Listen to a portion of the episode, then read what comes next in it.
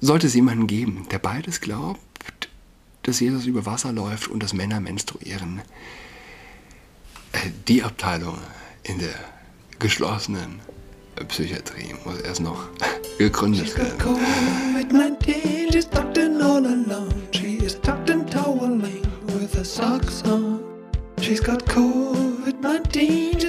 Hallo herzlich willkommen zum Trans Podcast. Mein Name ist Julian Adrat. So, ich habe diesen Artikel für Cuthead geschrieben. Und äh, le leider bin ich am Sonntag etwas früher aus der Kirche raus. Es gab Eis vor der Kirche und ich wollte mir den Hund holen, der noch keine vier Monate alt ist, damit er nicht zu lange allein bleibt, wenn wir danach also noch Eis essen. Und wie es scheint, schlägt mein Artikel kleine Wellen, hat Gemüter erhitzt. Ich sprach denn, als ich zurückkam, draußen mit einem Mann, der jeden Sonntag die Kirche besucht.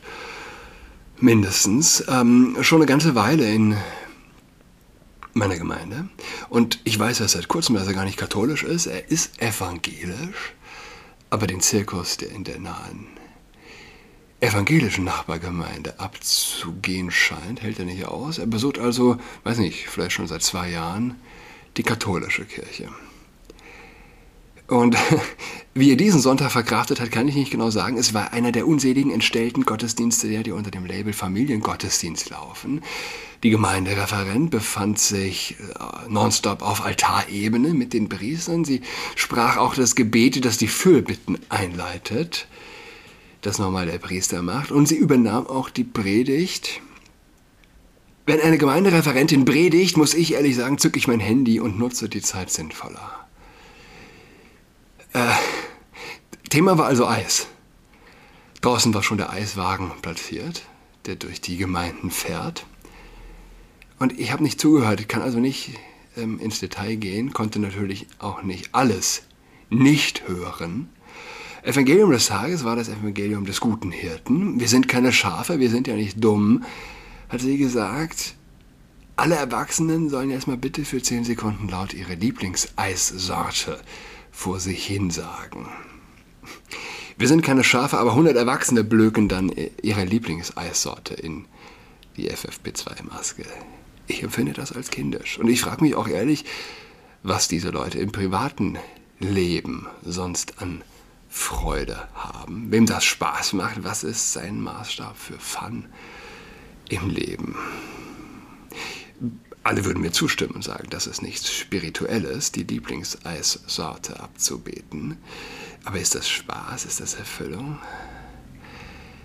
Man möchte mit diesen Menschen nicht tauschen. Ja? Ich, ich, bin mir sicher, man kann im privaten Leben auch keinen wirklichen Spaß mit ihnen haben. Es sind so, weiß nicht, lustfeindliche Kindsmenschen, die ich weiß es nicht. Ich habe keine Berührungspunkte mental gesehen mit dieser Mentalität. Wer einen guten Wein mag, wer es versteht, das Leben zu genießen, der, dem kann auch ein solcher Gottesdienst kaum Spaß machen. Gut, ich war also schon los, habe äh, das nicht mehr im Detail mitbekommen, also die Vermeldungen nach der Kirche, meine ich jetzt. Ich war den Welpen holen und äh, an diesem Sonntag leitete der neue Leiter der Großpfarrei den Gottesdienst. Berlin, die Berliner Pfarreien wurden zusammengelegt in Großpfarreien. Die haben dann auch so ein bisschen ein, ein Rotiersystem, dass die Priester der einen Gemeinde auch mal regelmäßig dann in den anderen Gemeinden der Großpfarrei der jeweiligen predigen die Messe halten. Also unsere beiden eigentlichen Priester waren nicht zugegen. Der Chefpfarrer der Großpfarrei war dabei. Interne Mails sollten nicht nach außen dringen. So etwas in der Art, muss er gesagt haben. Stunk lag in der Luft. Davon berichtete mir also draußen der evangelische Christ. Ähm so, ich will jetzt durch den Mailaustausch gehen, den ich mit einer Ministrantin hatte. Es ist eine Menge Text, aber wenn etwas weiterhilft, dann nochmal beide Positionen klar vor Augen gestellt zu bekommen. Übrigens, wenn jemand sagt, hey, sag mal, was soll das? Du zitierst jetzt hier so ein Fastkind, eine junge Frau, wahrscheinlich keine 18 Jahre alt, oder vielleicht auch 18, ich weiß es nicht.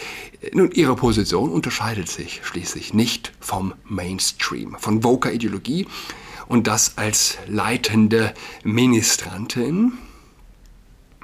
Es gibt mehrere Herz Jesu in Berlin, es gibt mehrere leitende Ministrantinnen. Ja. Ähm, und lange hat man gesagt, ey, was diese jungen Leute an der Uni lernen, die werden bekommen eh keinen Job mit dem all dem Quatsch. Aber wie wir am Beispiel großer Firmen sehen, ist das Eintrudeln von Wokem Gedankengut und bis hinein in Führungspositionen. Man schaue sich nur Disney an. Keine Seltenheit. Die Leute besetzen also irgendwann durchaus Schlüsselstellen und wen interessiert es nicht zu sehen, dass eben ganz junge, intelligente Menschen schwer gehirngewaschen sind. Lieber Herr Adrat, Vielen Dank für die Mail und für den Artikel. Ich fand das sehr spannend zu lesen. Auch Kommentare. Auch die Kommentare waren interessant. Besser fände ich es, wenn Sie etwas stört, erst mit uns zu sprechen, bevor Sie unsere gesamte Mail in aller Öffentlichkeit teilen. Ich will mehr oder weniger nicht kommentieren. Ich will die Positionen für sich stehen lassen. Aber an dieser Stelle muss angemerkt werden, ich habe nicht eine gesamte Mail in der Öffentlichkeit geteilt, sondern nur die Ansprache, nur die Ansprache, liebe Ministrant, Stern innen.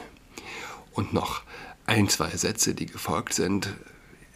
Rein organisatorischer Kram, um es ein bisschen nochmal lebendig zu haben, äh, in Kontext zu bringen, der von der Fahrt berichtet. Ähm, diese, dieser Restsatz, also zwei Sätze, die von der Jugendfahrt kündigen, ja, wie sie tausendfach, tausendfach gibt, ganz unabhängig von Kirche oder Sportverein oder Warum man sich also stört, dass ich einen Mailbeginn zitiere, wo es im Grunde nur um eine sprachliche Absonderheit geht, ist eine Frage für sich. Das ist mir irgendwie persönlicher, sagt die Person weiter, als wenn sie sich direkt über uns vor allen aufregen. Aber wir haben ja glücklicherweise auch die eine Meinungsfreiheit und Pressefreiheit und das ist auch gut so. Auch würde ich einfach gerne eine Mail in unserer Runde schreiben können, die im Raum bleibt, ohne dass ich mir immer ins Bewusstsein rufen muss, dass meine Worte gleich im Internet landen. Am wichtigsten ist am Ende der Inhalt der Mail. Ich mache den Job der Oberministrantin ehrenamtlich. Ich weiß übrigens gar nicht, wer genau die Person ist. Die Mails sind mit mehreren Namen unterschrieben. Es gibt äh, zahlreiche Ministranten. Es wird eine der natürlich der größeren sein. Wer genau es ist, Weiß ich gar nicht. ähm, ich, also, ich mache den Job ehrenamtlich, ehrenamtlich und habe noch Prüfungen und ein FSJ im Hinterkopf. Da habe ich keine Lust, mir über jeden Satz erstmal fünf Minuten Gedanken machen zu müssen, weil er ja womöglich vor der ganzen Welt preisgegeben werden könnte. Trotzdem möchte ich gerne mein Statement zu Ihrem Kommentar abgeben. Vorab möchte ich sagen, dass uns ganz wichtig ist, dass es unseren Minis gut geht, dass wir eine Gruppe sind und wir uns alle vertrauen können sollen. Und es gibt nun mal in unserer Gruppe auch Menschen, die sich zu LGBTQ aus persönlichen Gründen dazugehörig fühlen und sehr großen Wert auf gendergerechte Sprache legen, weil sie sich dann besser akzeptiert fühlen. Aber durch Ihren Artikel bringen Sie mich auch auf die Idee, dieses Thema mal in einer Ministunde zu diskutieren. Sie erklärt nochmal den Begriff Mini, ja, Abkürzung Ministrantin. Ich schreibe in dem Artikel, ich bin erst spät katholisch geworden. Beim Mini denke ich an Minion, an diese kleinen gelben Figuren. Der, äh, der, Begriff ist mir also nicht geläufig. Ich erwähne ihn dann aber positiv, weil ich sage, Minis muss man ja immerhin nicht gendern, sind ja in sich ja schon genderneutral. Weiter geht's. Ich verstehe sogar das Argument mit dem Verfall in Anführungszeichen der deutschen Sprache, der Gender-Sternchen, zumindest im mündlichen, ganz schön den Fluss des Sprechens stören. Weiß ich nicht. Es gibt, gibt viele Leute, die das mündlich ziemlich gut drauf haben. Ja, glottal als plosiv. Deshalb verstehe ich zumindest in Teilen auch die Argumentation gegen die gendergerechte Sprache, auch weil es einfach anstrengend ist, sie zu benutzen und sich daran zu erinnern. Ich persönlich finde Gendern also anstrengend, weil ich mich noch sprachlich nicht daran gewöhnt habe. Keine Sorge, wird kommen und es teilweise auch sehr umständlich ist. Mir als Gruppenleiterin allerdings ist der Aspekt am wichtigsten, dass sich alle wohl und angesprochen fühlen. Und wenn ich durch angepasste Sprache diesem Ziel näher trete, dann habe ich doch meine Leistung dazu getan. Das ist der Hauptgrund, warum ich versuche, gendergerechte Sprache zu verwenden. Immerhin ist Messdiener der Stern innen beispielsweise kürzer als Messdienerinnen und Messdiener. Das würde die Mail ja noch länger machen.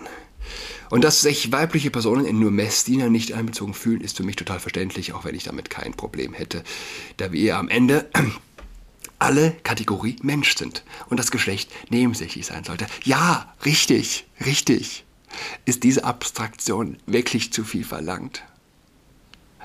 Aber nein, sie schalten auch an dieser Stelle ihren gesunden, gesunden, gesunden Menschenverstand. leider, leider aus, aus so einer Art Kindergarten-Wohlfühlmentalität. Und am Ende, sagt sie, ist der Inhalt am wichtigsten. Sprachlich kann ich es am Ende eh nie allen recht machen, es sei denn, ich schreibe auf Englisch. Dann hat man nicht das Gender-Problem. Aber das sehe ich auch nicht ein, wenn ich nicht noch, wenn ich noch nicht mal auf meine Muttersprache schreiben dürfte und mein gebrochenes Englisch zum Besten geben müsste. Das hatte ich sogar überlesen beim Lesen, das ist ja lustig. Äh, übrigens auch im, Englischen wird es ja gemacht. Ja? Wird jetzt zum Beispiel von, nicht mehr von Latinos gesprochen, sondern von Latinx. Latinx. Ähm, und dann würden sich wieder neue Probleme auftun, weil ja viele kein Englisch können und so weiter. Fazit, man kann es nie allen recht machen, man kann es nur versuchen, aber egal was man macht, es ist immer irgendwie falsch. Damit muss sich wohl jeder Mensch abfinden. Zu den Minis. 14 Minis, die Zahl war nicht vorgeschrieben. Es gab jedoch die Vorgabe vom Erzbistum, dass ein nötiger Abstand von 1,5 Metern eingehalten werden muss. An diese Vorgabe hatten wir uns zu halten. Die Zahl 14 ist somit an unsere Kirche angepasst. Ich hoffe, Sie können mich einigermaßen verstehen. Eine schöne Woche. Liebe, dann folgt der Name, nennen wir sie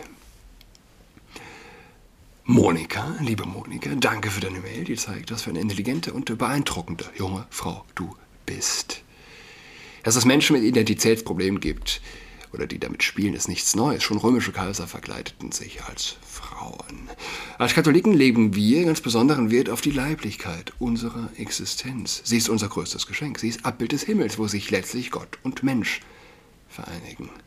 Die Bibel sagt, Gott schafft den Menschen als sein Abbild, aber es wird konkret ausgeführt, was das bedeutet als männlich und weiblich. Der Mensch ist als Mann und Frau Abbild Gottes. Und weiter für uns Christen zeigt sich die Schöpfung sogar konkret als Abbild der Dreifaltigkeit. Männlich plus weiblich plus neues Leben.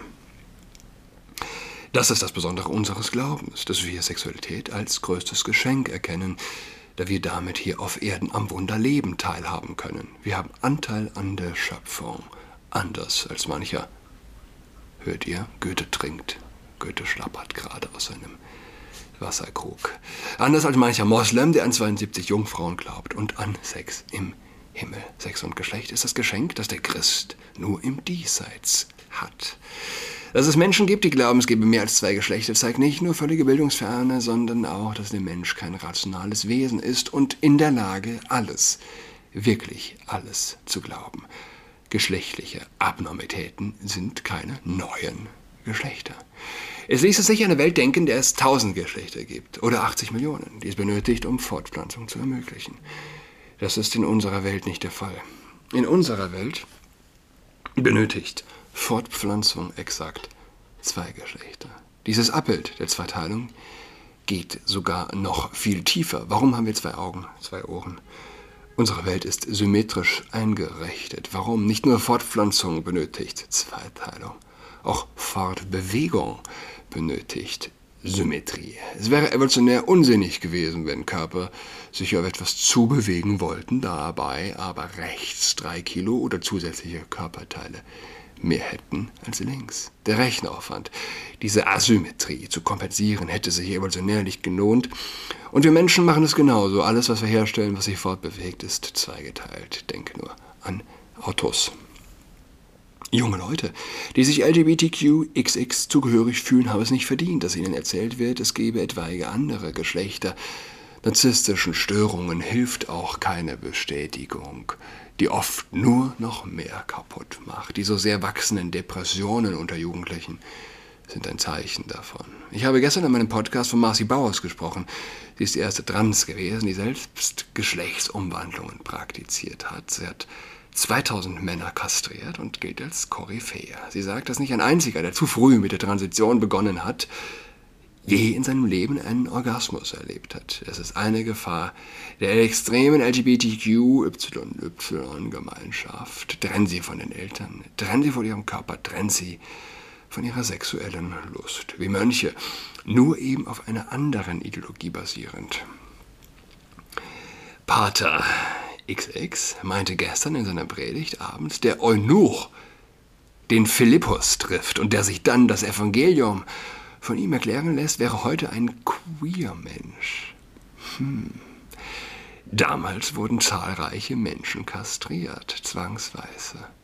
Heute geschieht es freiwillig, musste ich denken. Es ist für Christen in der heutigen Zeit schwierig, auf diese einfachen Wahrheiten zu verweisen, besonders für Teenager, die überhaupt ein unsicher in ihrem Selbstbild sind, auch ohne Sterne. Sie brauchen andere Teenager, die stark sind und mutig. Die Erwachsenen haben ganz offensichtlich versagt.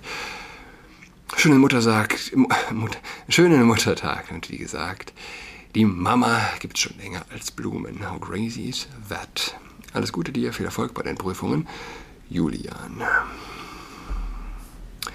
Die Antwort. Lieber Herr Adrat, wieder sehr interessante Denkansätze. Ich glaube, ich habe mich selten in meinem Leben so sehr mit diesem Thema auseinandergesetzt, weil ich selten so kritische Menschen in Bezug auf das LGBTQ-Thema kennengelernt habe wie Sie. Was mir an Ihrer Mail auffällt, ist, dass Sie bei Ihrer Hypothese ausschließlich die Norm berücksichtigt haben, wobei Gott jeden Menschen individuell und mit Absicht individuell geschaffen hat. Niemand ist wie ich, niemand ist wie Sie, im Inneren wie im Äußeren, und jede Person hat etwa, hat auch Äußerlichkeiten, die nicht der Norm entsprechen. Bestimmt auch Adam und Eva. Und was ganz offensichtlich ist, weil es auch von außen sichtbar ist, es gibt auch Menschen, die werden als Zwitter geboren. Es, sind, es ist für Ärzte nicht erkennbar, ob das neugeborene Kind vom Geschlecht her männlich oder weiblich ist. Manchmal gibt es auch Kinder, die zwei X-Chromosomen haben, aber von den Genitalien dem männlichen zuzuordnen sind. Das ist so, daran können die Menschen, die davon betroffen sind, auch nichts ändern. Das ist keine Sünde, keine Störung im Kopf. Kopf, das ist die Laune der Natur und selbst dieser Mensch ist von Gott so geschaffen. Noch ehe ich dich im Mutterleib formte, habe ich dich außersehen. Noch ehe du aus dem Mutterschoß hervorkamst, habe ich dich geheiligt. Übrigens eins der, sage ich jetzt, ganz wichtigen Argumente auch gegen Abtreibung, der, religiö der religiösen Argumente dagegen. Gott hat auch Menschen mit Behinderung nach seinem Willen und Abbild geschaffen. Er liebt sie wie alle anderen. Und was heißt schon Behinderung? Diese Menschen sind nur sehr individuell und können in Teile sogar viel in Teilen sogar viel, viele Dinge besser als die Norm, beispielsweise anderen Menschen offen zu begegnen mit Fröhlichkeit und vielen Umarmungen, Lebensfreude und Sätzen, die oft gesagt werden, statt sie dauernd zu verschweigen, wie ich hab dich lieb. Und ist von Menschen mit Behinderungen die Rede in der Schöpfungsgeschichte? Nein. Ist von Zwittern in der Schöpfungsgeschichte die Rede? Von unfruchtbaren Frauen auch nicht. Es heißt zwar, seid fruchtbar und vermehrt euch, dennoch gibt es so viele Menschen, die nicht fruchtbar sind, Dafür können sie nichts und es ist nach Gottes Willen und Absicht, weil er der allmächtige Gott ist. Wenn Gott solche Menschen schafft mit Eigenschaften, die nicht mit der Schöpfungs, die nicht der Schöpfungsgeschichte entsprechen, warum sollte er dann nicht auch Menschen schaffen, die vom Geschlecht her das eine sind, von den inneren Werten aber das andere? Im Übrigen ja, gibt es ja da gar, keine, gar keinen Widerspruch zu, zu meinen Ausführungen. Der Unterschied hier ist, dass dieses Merkmal von außen nicht sichtbar ist, aber warum sollte es das nicht geben? Warum kann man ein Mensch nicht an Gottes, warum kann ein Mensch nicht an Gottes individuelle Schöpfung glauben, ohne es von außen zu sehen? Es ist wie beim ungläubigen Thomas, der Jesu Auferstehung nicht glauben konnte, bis er selbst seine Wunden gesehen hat.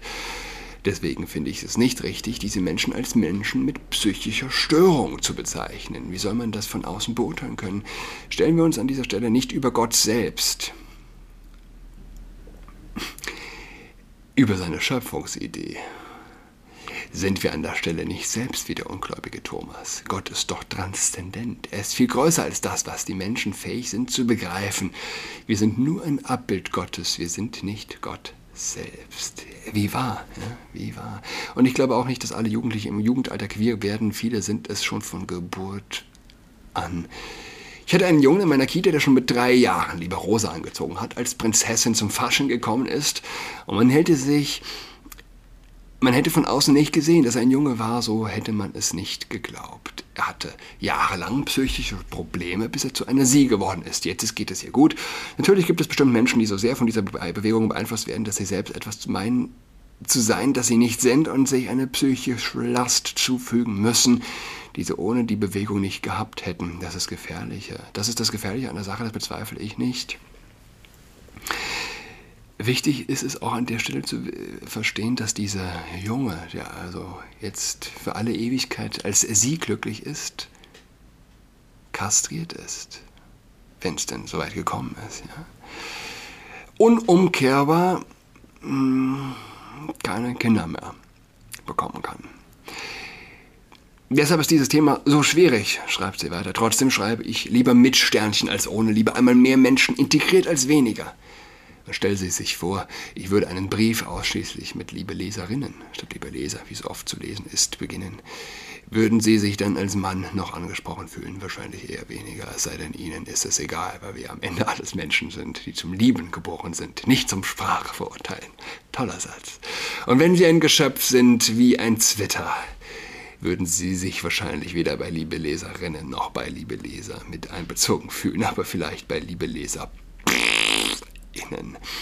Und weil es heißt, man solle den Nächsten lieben wie sich selbst, kann man auch doch den Wunsch dieser Menschen respektieren.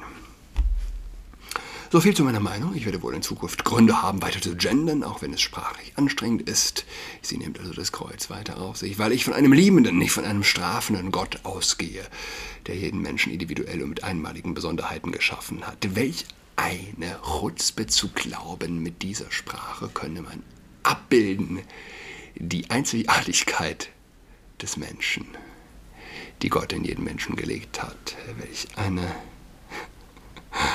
Was für eine Verblendung. Eine bessere Alternative wäre natürlich vor jeder Mail zu schreiben, dass man sprachlich gesehen nicht gendern möchte, aber trotzdem alle Menschen ansprechen will und meint und akzeptiert, wie sie sind. Sie wird erfahren müssen, dass das auch später an Universitäten zu einer Herabsetzung der Note führen wird. Sie wird es müssen in der Mail, in der Prüfung, in der Hausarbeit.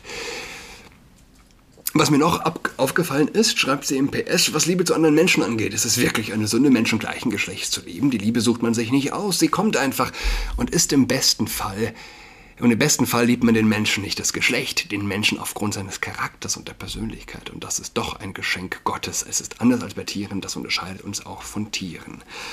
Im besten Fall liebt man den Menschen aufgrund seines Charakters und der Persönlichkeit. Nein, im besten Fall liebt man den Menschen trotz seines Charakters und trotz seiner fehlerhaften Persönlichkeit. Danke schreibe ich. Deine Ausführungen zeigen gut, dass es sich um zwei Überzeugungswelten handelt, die nichts mehr gemein haben. Und zwar auf der allertiefsten Ebene der Liebe. Die Sterne führen uns zu diesen großen Fragen. Volle Zustimmung. Menschen mit Behinderung können Vorbild sein.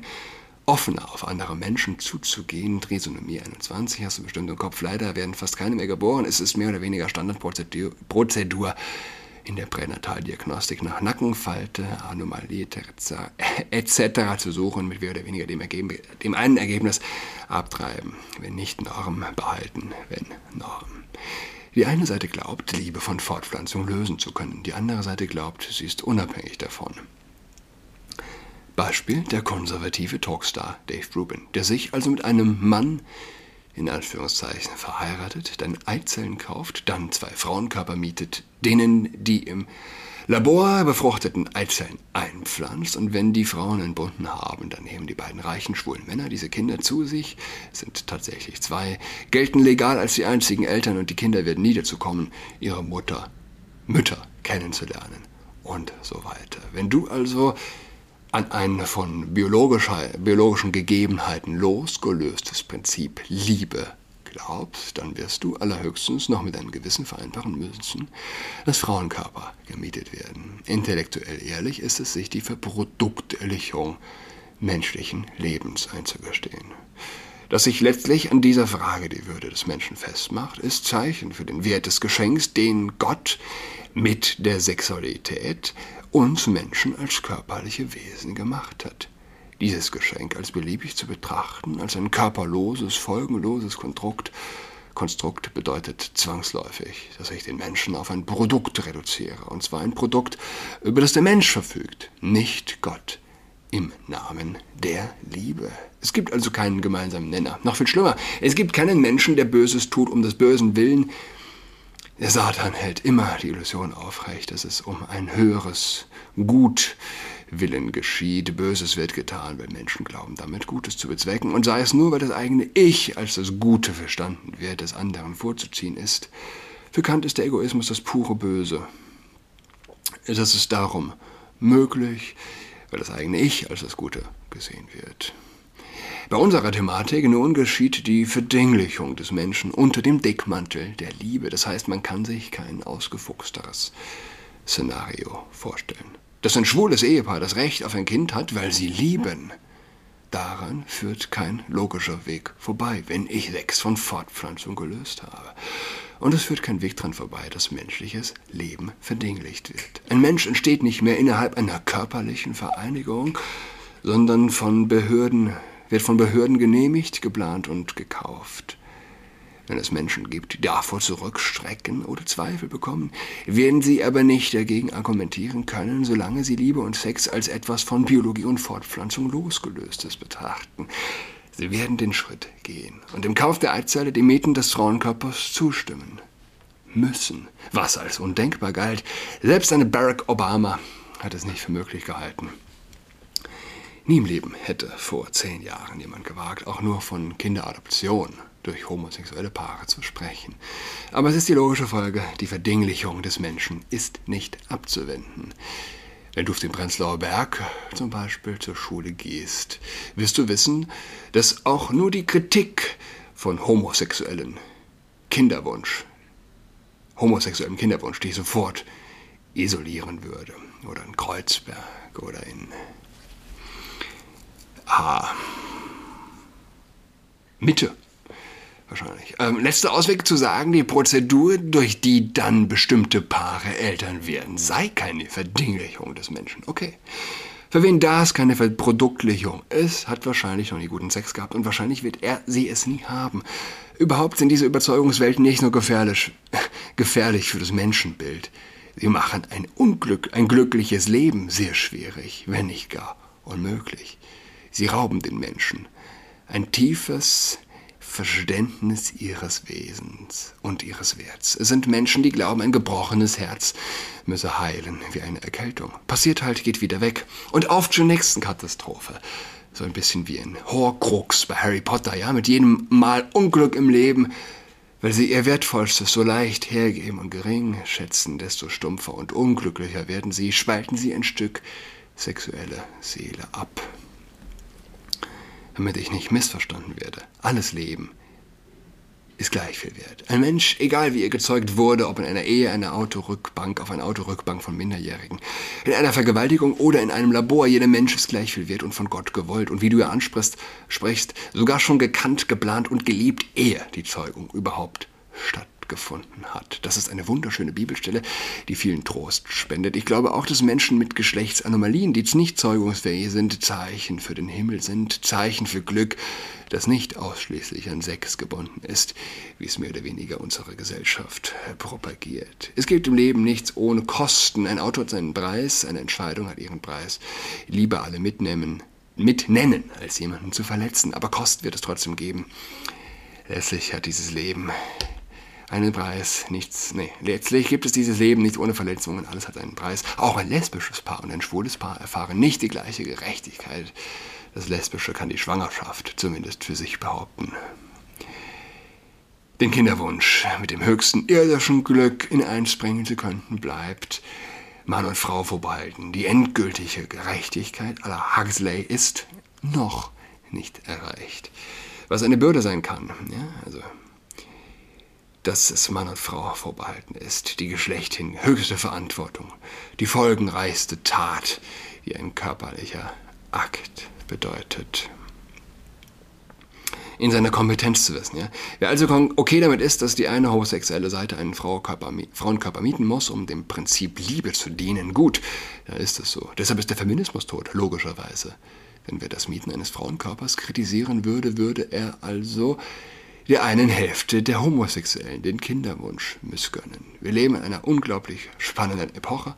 Aktuell werden viele Karten neu gemischt. Der Feminismus ist tot und auch der nicht religiöse Konservatismus. Selbst von konservativer Seite wurde Dave Rubin gratuliert. Es bleibt der religiöse Konservative. Ich benutze diesen Begriff um der Einfachkeit halber, der diese Vergessenes, der die, ups, Fehler, der das vergessene Bewusstsein aufrechterhält. Mensch, menschliches Leben ist heilig und sollte nicht gekauft, gekauft werden können. Vertritt. Ah ja, Kommasetzung war nur falsch. Was aber bemerkenswert ist, dass ich nicht einen einzigen katholischen Freund habe in einem weit verzweigten katholischen Freundeskreis, der das anders sieht oder der diese Argumentation nicht kennt, die geht es offensichtlich genau andersrum. Es zeigt eine ziemlich krasse Tribalisierung unserer Gesellschaft. Es ist das Versäumnis, in Anführungszeichen, meiner Seite, diese Sicht auf die Dinge nicht in die Öffentlichkeit gebracht zu haben. Diese Sicht ist aber nicht neu, diese Entwicklung hat die Kirche exakt vorausgesehen und davor gewarnt. Ich schicke ihr da noch einen Link zu einem Buch Theology of the Bodies for Beginners. Gibt's, glaube ich, bisher nur auf Englisch.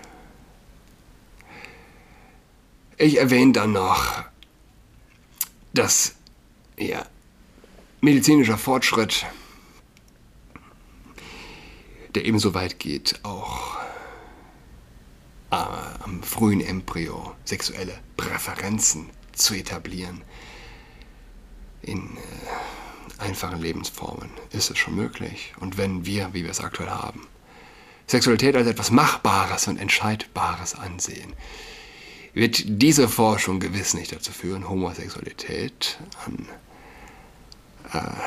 Akzeptanz ähm, weiter zu verhelfen für das, was Dave Rubin macht, oder zum Beispiel Pete Buttigieg, der im Vorwahlkampf noch lange gegen Biden im Rennen war, gibt es schlicht kein nicht religiöses konservatives Gegenargument.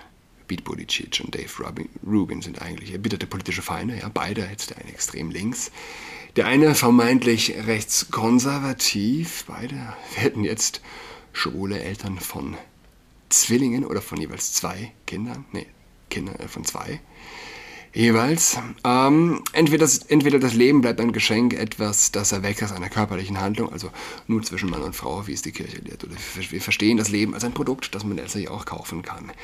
Dieser Gegensatz ist scharf und über, unüberwindbar. Dass wir uns heute nicht einmal mehr über das Schönste der Welt, das Grundprinzip Liebe, einig sein können, ist wirklich verrückt. Wir haben keinen gemeinsamen zivilisatorischen Grund mehr. Und es stehen wilde Zeiten bevor, die sich ein heute 40- oder 50-Jähriger nicht im Traum vorstellen kann. Was mich aber grundsätzlich optimistisch stimmt, unser Glaube gewinnt an Strahlkraft. Die christliche Botschaft wird wieder richtig attraktiv in verrückten Zeiten. Entweder du glaubst, Jesus kann über Wasser laufen, oder du glaubst, dass Männer menstruieren. Viele Grüße, Julian Adrat. Sollte es jemanden geben, der beides glaubt, dass Jesus über Wasser läuft und dass Männer menstruieren. Äh, die Abteilung in der geschlossenen Psychiatrie muss erst noch gegründet werden. Ich wünsche eine schöne Woche. Bis übermorgen Donnerstag. Tschüss. She's got COVID-19, she's tucked in all alone. She's tucked and toweling the song.